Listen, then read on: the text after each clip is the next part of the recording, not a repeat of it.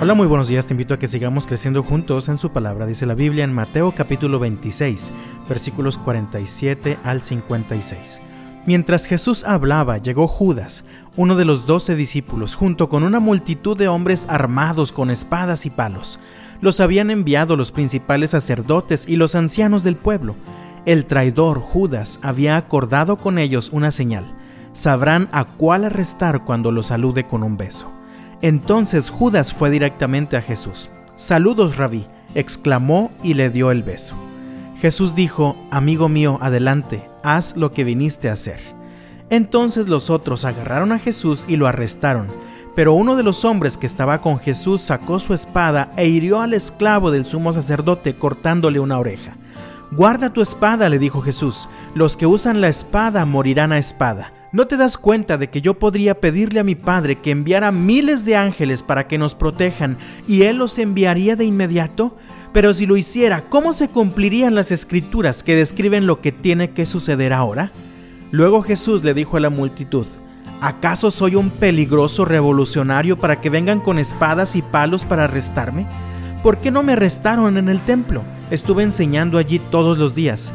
Pero todo esto sucede para que se cumplan las palabras de los profetas registradas en las escrituras.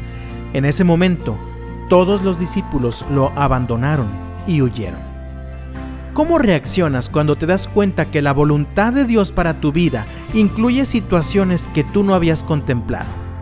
¿Cómo reaccionas cuando Dios responde a tus oraciones de forma diferente a lo que esperabas?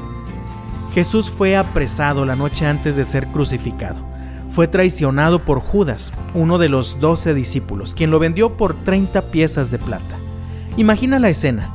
Jesús había estado orando en el huerto de Getsemaní acompañado por sus discípulos. De pronto comienzan a verse en medio de la oscuridad una multitud de personas con antorchas, palos y algunas espadas, quienes iban en busca de Jesús para apresarlo. De pronto aparece Judas y le da un beso a Jesús. Él ya había acordado con la multitud que esta era la señal para que ellos pudieran identificar al Señor. Desde luego, esta situación tomó por sorpresa a los discípulos. Aunque Jesús ya les había hablado en varias ocasiones que tenía que ser entregado en manos de delincuentes para después ser crucificado, ellos no habían comprendido completamente lo que tenía que ocurrir.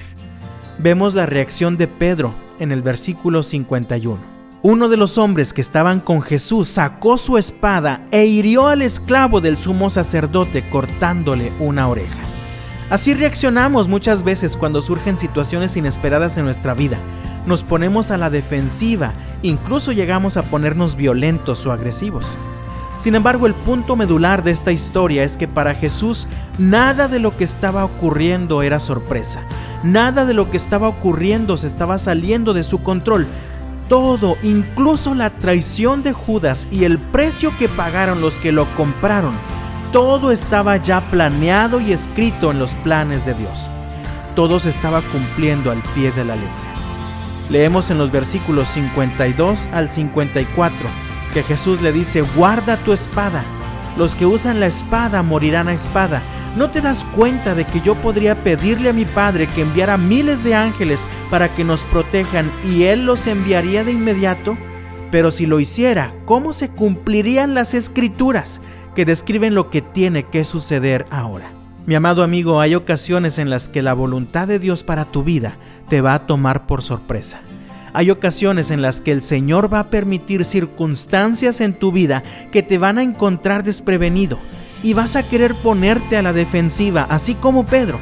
En esos momentos, nuestra mente lucha por entender los planes de Dios para nuestras vidas y la historia de Job puede repetirse en nuestra vida.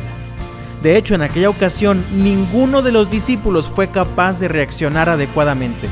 Leemos en el versículo 56, pero todo esto sucede para que se cumplan las palabras de los profetas registradas en las escrituras. En ese momento, todos los discípulos lo abandonaron y huyeron. Te repito la pregunta, ¿cómo reaccionas cuando te das cuenta de que la voluntad de Dios para tu vida incluye situaciones que tú no habías contemplado? ¿Huyes también?